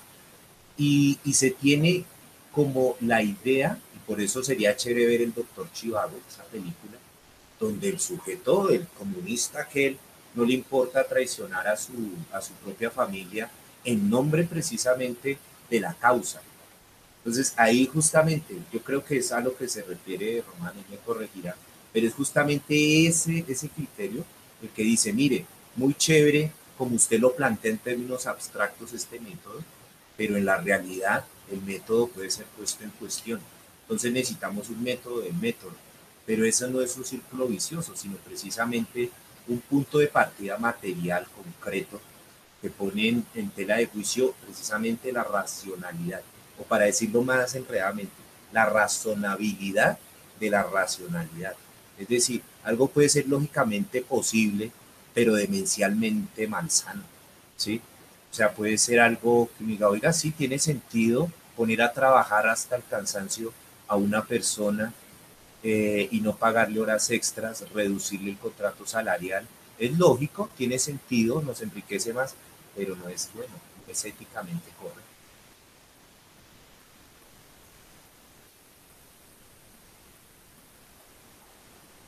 En términos, en términos de la ética, bueno, creo que eso está en otro texto, ¿no? Pero Guattari y Deleuze, si ustedes quieren, digamos, hace, hace una pregunta interesante y es como, en lugar de preguntarnos por qué la gente excluida, ¿no? Roba y todo eso, la pregunta debería ser es por qué en este momento no están robando, por qué en este momento no están, digamos, como asaltando eh, qué sé yo, ¿no? Digamos, eh, los supermercados, por ejemplo, si se están muriendo de hambre. Entonces, eh, creo, que ahí el cuestionamiento tocaría leerlo con, con más juicio, ¿no? Pero, pero estaría vinculado precisamente con el deseo, ¿no? Entonces, eh, digamos que, que, hay una pregunta que, que Guattari les retoman de Espinosa y es como, ¿por qué la gente combate por su servidumbre como si estuviera combatiendo por su salvación? ¿eh? Entonces, ¿cómo es posible que la gente llegue a pedir más policía, por ejemplo, ¿no? O, llegue a, limpiar los CAIs después de, ver lo que la institución hace como institución. Eh, al otro día se levanten a limpiar los CAIs, ¿no? Entonces, como que lo sorprendente es, creo que lo, dirán Guattari y Deleuze, eh, porque no será que deseamos, por ejemplo, eso, ¿No será que deseamos la humillación? ¿No será que deseamos la esclavitud? Yo recuerdo que cuando yo planteé esto en alguna clase, un estudiante se paró y me dijo que no. Que el problema es de conocimiento, que el problema es que la gente no sabe que es explotada y que cuando lo saben, pues creen que eso es como el estado de cosas, ¿no? Que esta es la situación. Entonces, eh, digamos que, recuerdo mucho, eh, este se llama Daniel Cerón, me decía más o menos como que los análisis de Deleuze y Guattari, o de Guattari y Deleuze, si ustedes quieren, digamos que, que funcionan para, para ciertos, eh, cierto ámbito del deseo y cierto ámbito eh, de la subjetividad, ¿sí? pero que finalmente, digamos, eh, la pregunta que uno debería hacerse es más bien es porque el sujeto desea la represión del deseo como si se tratase de su liberación. Entonces, em, digamos que, a ver, que lo que están haciendo Guattari y Deleuze es como, como criticando su, su, presente, ¿no? Su actualidad. Y que si uno quisiera eh, desplazar ese elemento ético pues a nuestra propia realidad tendríamos precisamente que traducir la sentencia, no es que la gente luche por su, por su em, esclavitud como si fuera su liberación, sino que el sujeto desea, digamos, eh, la represión del deseo. ¿Por qué? Como si se tratase de una forma de liberarse. ¿sí? Porque, eh, por ejemplo, hoy eh, hacer un acto de reconciliación sin culpable, ¿no? Como si, como si eso fuera eh, simplemente se reduce a un, tipo de espectáculo, ¿no? Entonces, ¿qué hay detrás, por ejemplo, de eso, ¿no? De, la, de la ética que propone de alguna manera eh, Guattari y si es que proponen alguna, tendría que estudiarse con mayor, con mayor, digamos, fuerza. A mí lo que me interesaría hacerles es una pregunta de, de bueno, como qué lectura tenían ustedes de la filosofía antes, y después de Guattari y Deleuze la cosa cambió o sigue igual. Y, y, pues la pregunta que siempre se hace, ¿no? Entonces, ¿cuál sería un poco la labor de la filosofía, eh, ya sea desde Deleuze o desde nosotros mismos? Digamos, creo que lo interesante sería pensar con Deleuze y Guattari, o Guattari y Deleuze, el orden no altera el resultado, sino, eh, eh, sino pensar con ellos, ¿no? En lugar de, de, de como hacer una descripción eh, de lo que necesariamente piense. Así no se equivoque, pues porque, creo que, bueno, a mí me faltan muchos elementos para la comprensión total del texto, y tal vez eso sea un dejo de, si no comprendo esta frase, no puedo comprender la siguiente, y entonces no he comprendido nada, puede ser un dejo del derecho, ¿no? Eh, pero, pero, bueno, como quisiera plantearles un poco este juego, esa pregunta. Espera, eh, Santi, quería, perdón Román, me robó la palabra, después se me va la idea. Eh, respecto a la ética y lo que menciona Patarroyo, eh, es que en algún lado mencionan, bueno, sobre todo Guattari, habla de los microagenciamientos, los macroagenciamientos, los microequipamientos y los macroequipamientos. Entonces, ¿por qué la gente sale a limpiar los CAIs? Aquí en el de la esquina salieron a decir, eh, acá no está la policía, sino que esto es de la comunidad. Eso me quedó ahí sonando como, eh, ¿cómo operan esos macro equipamientos? pero que también son microequipamientos eh, y que van jugando, cómo se van combinando micros y macros, eh, tanto microequipamientos del des microagenciamientos del deseo, por ejemplo, que pueden desencadenar en macroagenciamientos colectivos, como lo que vimos eh, durante la semana, pero también macro equipamientos colectivos que salen a, ejercer eh, las garantías del poder, la vigilancia, la seguridad, el estar. Y creo que ahí es donde se juega lo ético, en estos juegos de lo micro y lo macro, entre el agenciamiento y el equipamiento, porque se van jugando como unos pliegues ahí, como que ahí es donde está el tema de la ética. Era como eso que, que nos quede ahí para ver luego cómo vamos desenrollando el hilo con las lecturas frente a eso. ¿Cuál sería la postura, la, la propuesta ética que hay en estos dos autores? Eh, Roman, perdón, ahora Antes de abordar la pregunta que hizo Santi, quisiera abordar la observación que hizo Santi Patarroyo sobre realmente lo que, lo que pasa, es, lo que pasó después de, las manifestaciones, el vandalismo, eh, el perdón sin sujetos, eh, la limpieza de los CAE. Yo creo que tenemos que irnos a analizar la psicología de masas, una psicología histórica, el colombiano como el peruano, de pronto y el, eh, el chileno, somos veneradores del orden, de la apariencia de orden.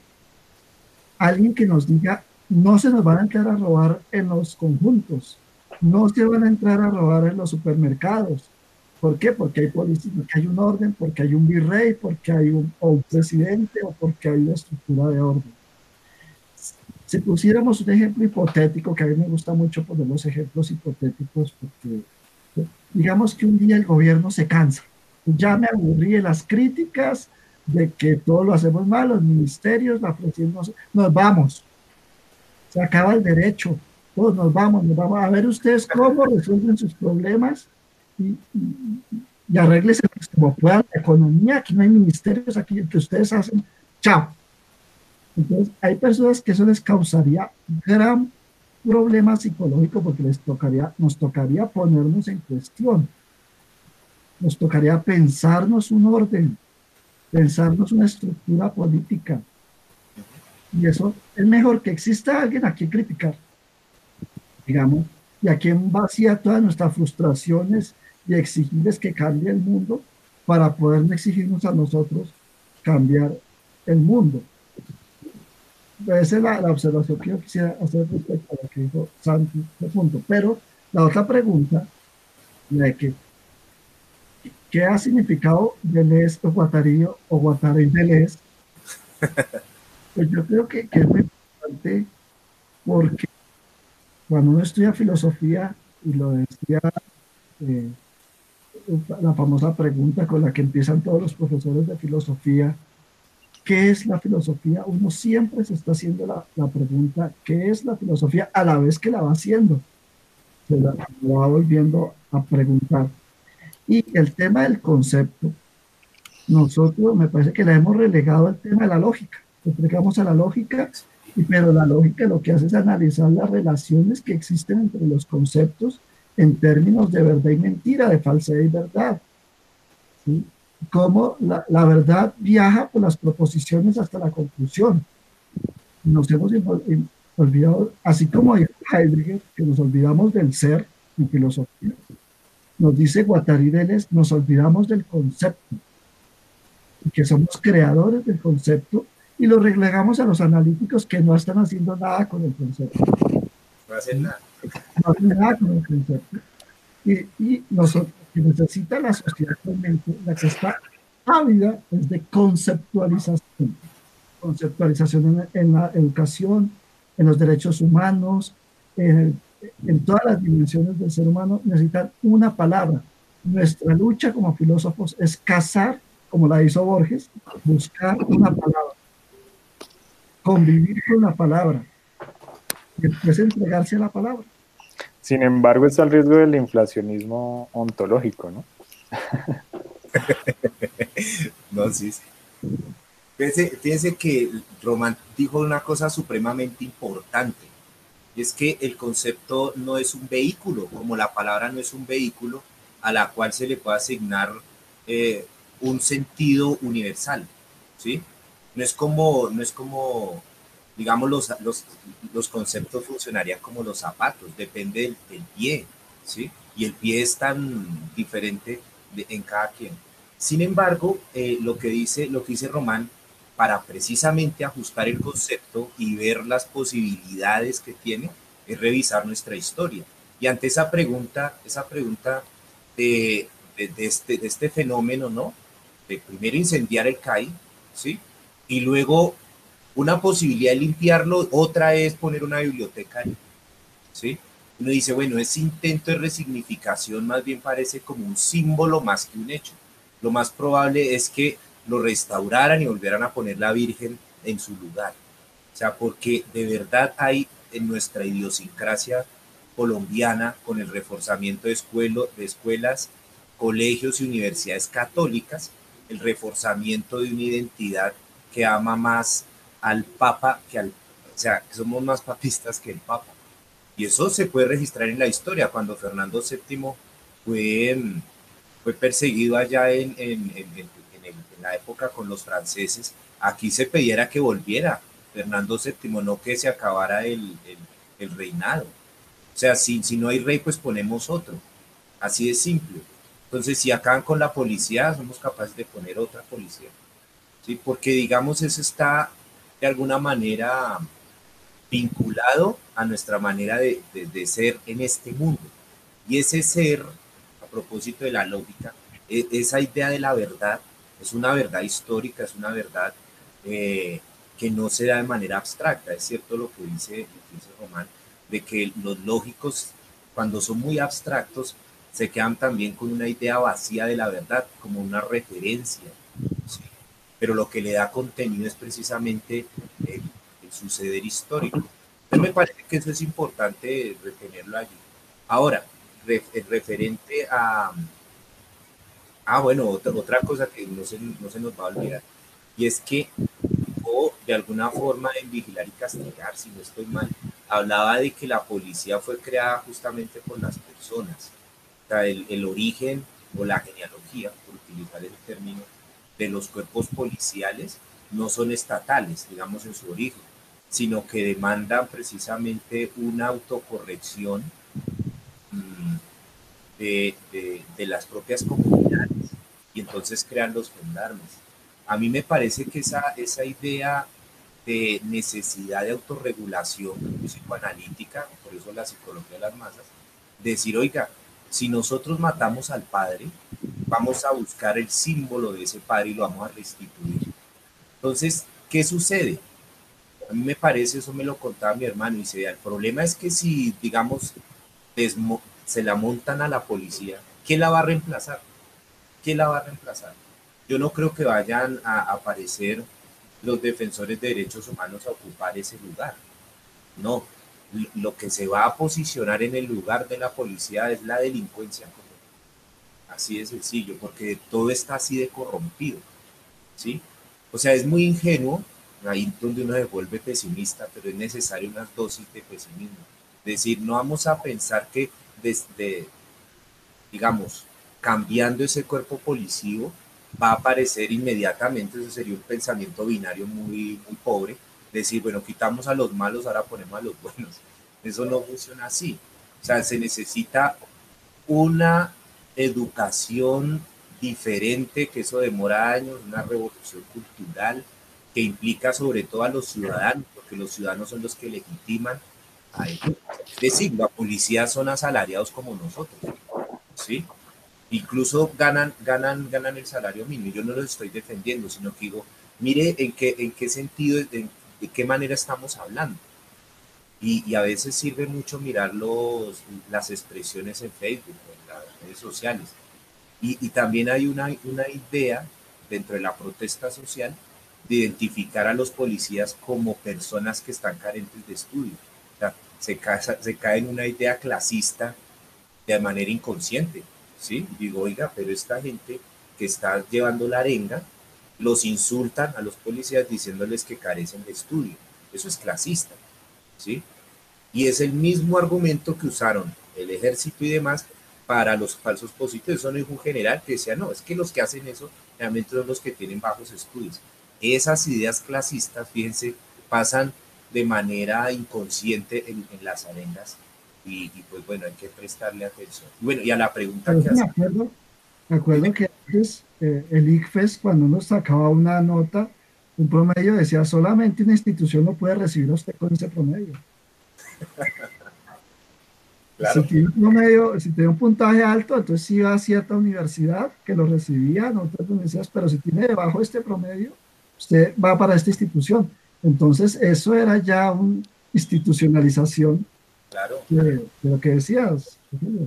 Y de la delincuencia. O sea, es decir, la, la, de, cierta manera, esas instituciones policivas existen en la medida en que haya criminalidad. Cuando se elimine la criminalidad, pues sobra la institución. Eso es un mal enfoque de Estado, porque decimos, ¿cómo así que, por ejemplo, la ley, la ley existe siempre y cuando exista el delito? O más bien, ¿por qué no pensar que existe la ley para proteger un derecho? Diferente. Y, y, si uno, y si uno no, re, digamos, no redefine esas ideas, porque la mayoría de leyes son prohibiciones, pues, yo no estoy mal, ahí me corregirá Santiago, pero generalmente no haga, no haga, no haga, no haga. Digo, oiga, ¿por qué no hay una que diga haga? O sea, dice, vea, usted tiene este derecho. Yo le planteo eso a los estudiantes, les digo, ¿cierto que estudiar es un derecho? Y dicen, sí, claro pero cierto que no es una obligación, entonces no es efectivamente un derecho, es un privilegio. O sea, porque lo que es un derecho debería ser una obligación, en el sentido de que cómo hago para que me garanticen el derecho. Bueno, eso es una discusión larga, porque requiere discusiones sociológicas, históricas, psicológicas. O sea, la mentalidad del colombiano, ese, ese, libro de Carlos Uribe Sáenz, creo que es Carlos Uribe ante la pregunta que hace Santiago de, de mire, yo he hecho acercamientos muy, muy mm, esporádicos a la obra de estos dos autores, sobre todo a, una que otra cosa sobre el antiedipo, y, me parece que tener una idea ahora de, de, lo que estos pensadores nos puedan decir, pues puede ser un poco prematura.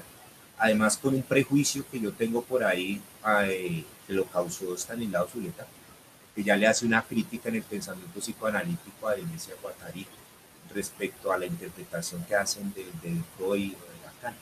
Pero yo creo que en la medida en que vayamos acercándonos, y esta, esto es como el prólogo, creo yo, de este texto, nosotros tenemos que seguir leyéndolo y, le, y, confrontándolo también con el suceder histórico, o sea, lo que sucede en Francia, en la Francia de la época, para ver cómo, cómo respondemos a la misma.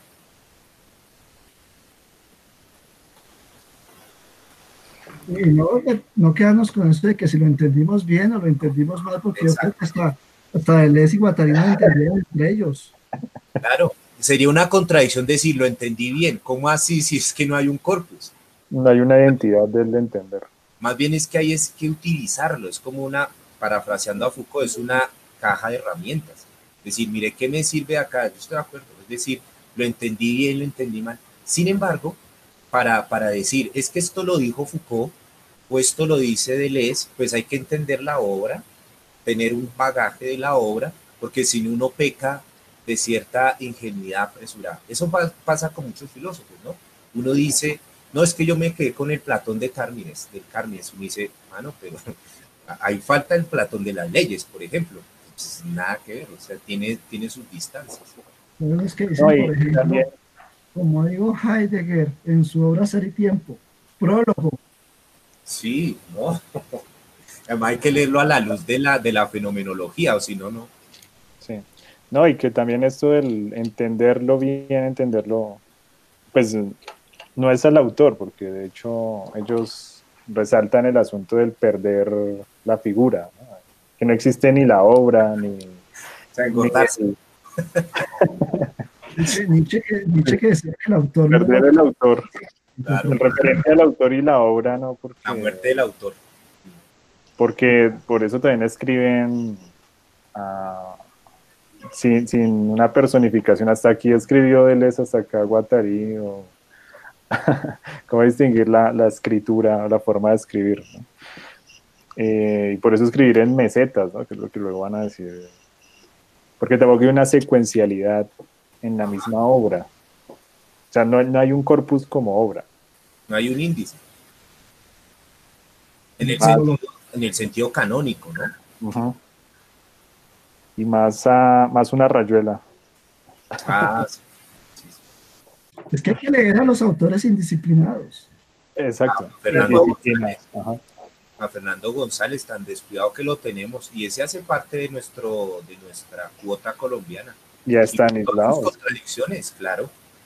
Esos aplausos a, a Gómez, al dictador venezolano, a Mussolini, pues hay que leerlos en el contexto y cómo se retracta de ellos.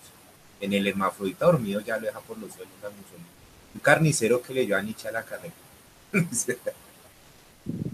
Bueno, bebés, pues nada, eso era. Yo no sé si ustedes van a agregar algo más, pero yo tengo que ir a hacer mi comida. Las demandas, las demandas fisiológicas que llaman. en el, en el devenir, devenir comensal. Exacto. Yo también voy a devenir comensal.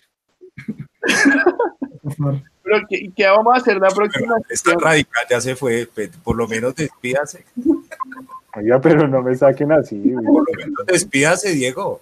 O sea, Sí, pero ya se va.